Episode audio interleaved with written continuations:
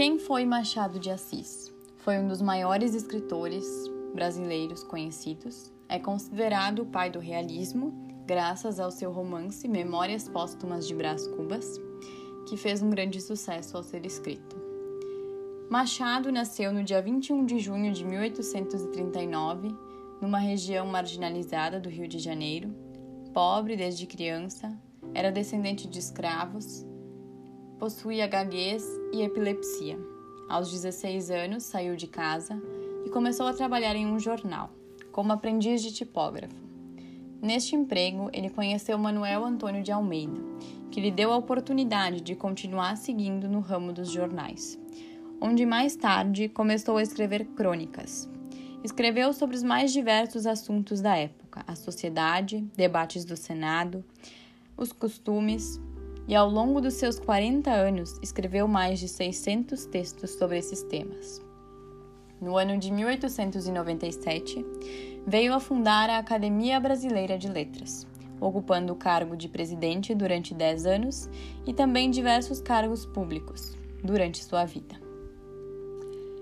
Em 1866, chegou ao Rio de Janeiro Carolina Augusta Xavier de Novaes irmã de um poeta português, amigo de Machado, Faustino Xavier de Novaes.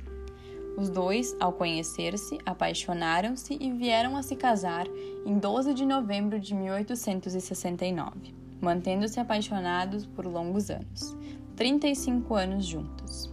Até que, em 1904, Carolina veio a falecer. Essa ocasião marcou de forma profunda a vida de Machado, pois depois disso entrou em uma grande depressão, onde veio escrever o poema A Carolina, em homenagem à amada. Tomado pela depressão, em 29 de setembro de 1908, com 69 anos de idade, Machado veio a falecer. Sua morte foi lembrada por diversos artistas e autores da época, tendo como discursor do seu velório o jurista Rui Barbosa que foi o representante da Academia Brasileira de Letras.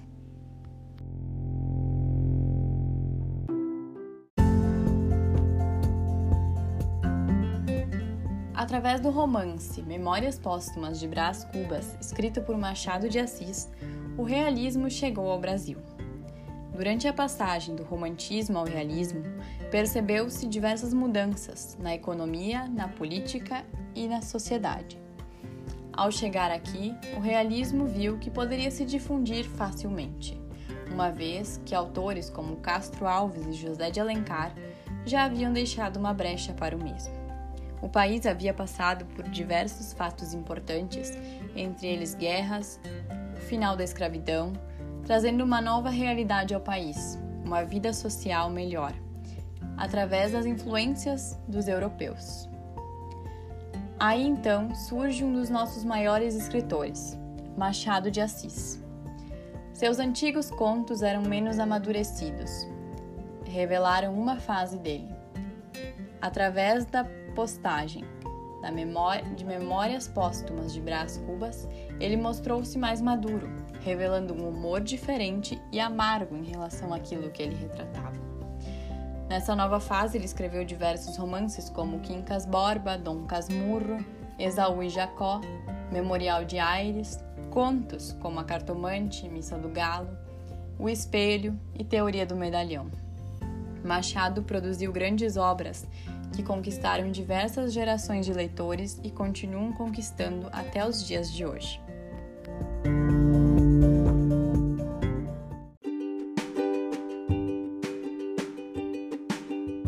Em sua obra Memórias de Póstumas de Brás Cubas, Machado é o narrador, onde ele conta fatos sobre sua vida desde a infância, a adolescência até a idade adulta. Nos fala sobre suas brincadeiras, sua infância, sobre seus amores, paixões, amantes, seus estudos, tudo o que desenvolveu durante seus anos de trabalho